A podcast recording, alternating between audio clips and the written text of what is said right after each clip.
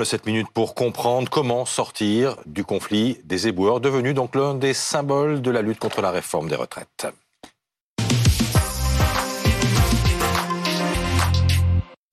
Avec nous, Francis Spinner, maire LR du 16e arrondissement de Paris. Bonjour. Bonjour. Et merci d'être là. Laurent Neumann nous accompagne en ce neuvième jour de grève des, éboueurs dans, certaines villes, et notamment euh, Paris, où le conflit des éboueurs est donc devenu le, symbole de, cette dernière bataille contre la réforme des, retraites. Ça devient très compliqué à, Paris, dans, dans, certains arrondissements. Donc, on le disait, on en est à 5500 tonnes de déchets qui n'ont pas été ramassés depuis une semaine. Tiens, on va tout de suite aller faire un tour du côté du 15e arrondissement de Paris. Le 15e, c'est un arrondissement qui, normalement, est, géré par des sociétés privées. La collecte des déchets se fait par euh, des sociétés euh, privées. Yael Kahn se trouve dans le 15e arrondissement. Il y a une difficulté supplémentaire aujourd'hui, c'est que c'est jour de marché, Yael. Oui, en effet, cela fait un peu plus d'une semaine hein, que les éboueurs euh, sont en grève et la situation reste euh, très critique à Paris. Pas d'amélioration, vous allez le constater par vous-même euh, sur les images de Nassim Gomri. Vous l'avez dit, on est à quelques mètres d'un marché et comme vous pouvez le constater, il y a des poubelles débordantes qui jonchent les trottoirs et qui se trouvent même, vous le voyez, sur la chaussée.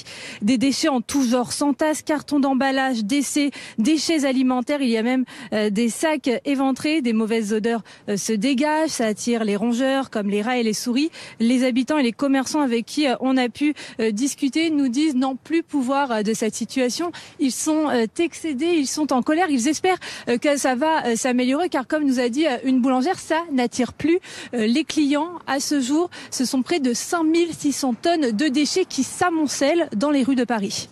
Euh, Maître Spinner, Francis Spinner, je voulais vous montrer une image. On est dans le 6e arrondissement cette nuit, rue de Bussy. Un arrondissement où ce sont, en principe, les agents municipaux de la mairie qui opèrent. Cette nuit, vers 3 heures, un reporter de, BFM TV a surpris un camion d'une entreprise privée de Richebourg, opéré. Vous faites comment, vous, dans le 16e Est-ce que c'est ce genre de recours euh, D'abord, je voudrais dire que la grève dans le 16e arrondissement est l'objet d'une minorité. Nous avons 280 agents ce n'est quelques dizaines qui font grève. Et les agents continuent à travailler avec euh, des moyens évidemment difficiles parce qu'ils n'ont pas accès aux peines. Or, le droit de grève ne peut pas être aussi une atteinte à la liberté du travail. Donc, en réalité, il y a un blocage d'une minorité et nous, nous sommes malheureusement dans la collecte publique. Nous n'avons pas Paris est divisé, comme vous le savez. Il y a des arrondissements qui ont droit à la collecte privée ça va un peu mieux, il y en a qui ont droit à la collecte publique, et le blocage des incinérateurs fait que de toute façon, même dans les arrondissements à collecte privée, euh, la situation est catastrophique. Aujourd'hui, il y a un problème sanitaire. Moi, j'ai saisi le préfet de région et le préfet de police en disant qu'il faut qu'ils prennent ses responsabilités. C'est-à-dire réquisitions? Il faudra aller jusqu'à la réquisition si ça continue, parce que vous voyez bien, quand vous vous promenez dans Paris, qu'il y a un problème de santé publique, il y a les rats qui prolifèrent. Tout ça n'est pas acceptable. C'est possible, ça? Oui, bien sûr, tout le monde a les yeux rivés vers la mairie de Paris. Elle a une part de responsabilité, la maire, puisque le, Elle les, soutient, je les, rappelle. les, déchets dépendent de la mairie centrale, mais l'État, lui aussi, a une responsabilité parce que lorsque euh, les questions de sécurité, d'hygiène, les questions sanitaires sont en cause, le préfet peut parfaitement procéder à des réquisitions. Ça s'est vu dans d'autres villes de province. Je pense par exemple à Marseille, où même à certains moments, on avait réquisitionné l'armée pour euh, euh, enlever les, poubelles. Sauf que ça ne peut pas être à l'initiative du préfet. Il faut que le préfet euh, ait une demande spécifique de la mairie. de la mairie ou d'un maire d'arrondissement, ce que fait J'ai écrit au préfet hier, au préfet de région, au préfet de police, parce que la mairie de Paris joue un jeu très ambigu. Elle dit à la fois retirez le projet, vous arrêterez la grève, mais enfin, elle est maire de Paris. Elle doit assurer à la population de Paris le respect de l'hygiène, le respect. Ce spectacle est lamentable, c'est honteux ce qui est en train de se passer. Et donc, il faut que chacun prenne ses responsabilités, parce qu'encore une fois, les maires d'arrondissement n'ont pas de pouvoir en matière de propreté.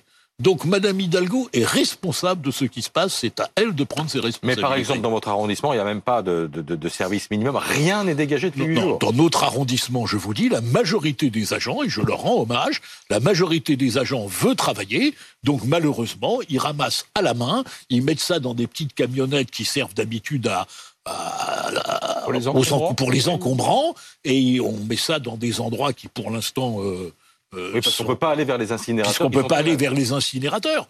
Mais nous sommes complètement bloqués et c'est une situation près des écoles, près des marchés. Enfin, c'est honteux ce qui est en train de se passer. Jean-Stéphane Lefebvre, vous êtes secrétaire général du syndicat CGT de l'agglomération de, Saint-Brieuc pour les, les, éboueurs dans les Côtes d'Armor. Euh, comment réagissez-vous à cette, à cette situation et à ce qu'on vient de dire?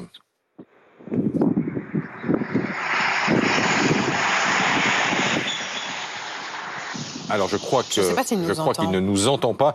Euh, je vous posais la question, Jean-Stéphane Lefebvre. Je ne sais pas si vous si vous m'entendez. Voilà, vous avez peut-être entendu le début de notre conversation là sur ce sur ce sujet.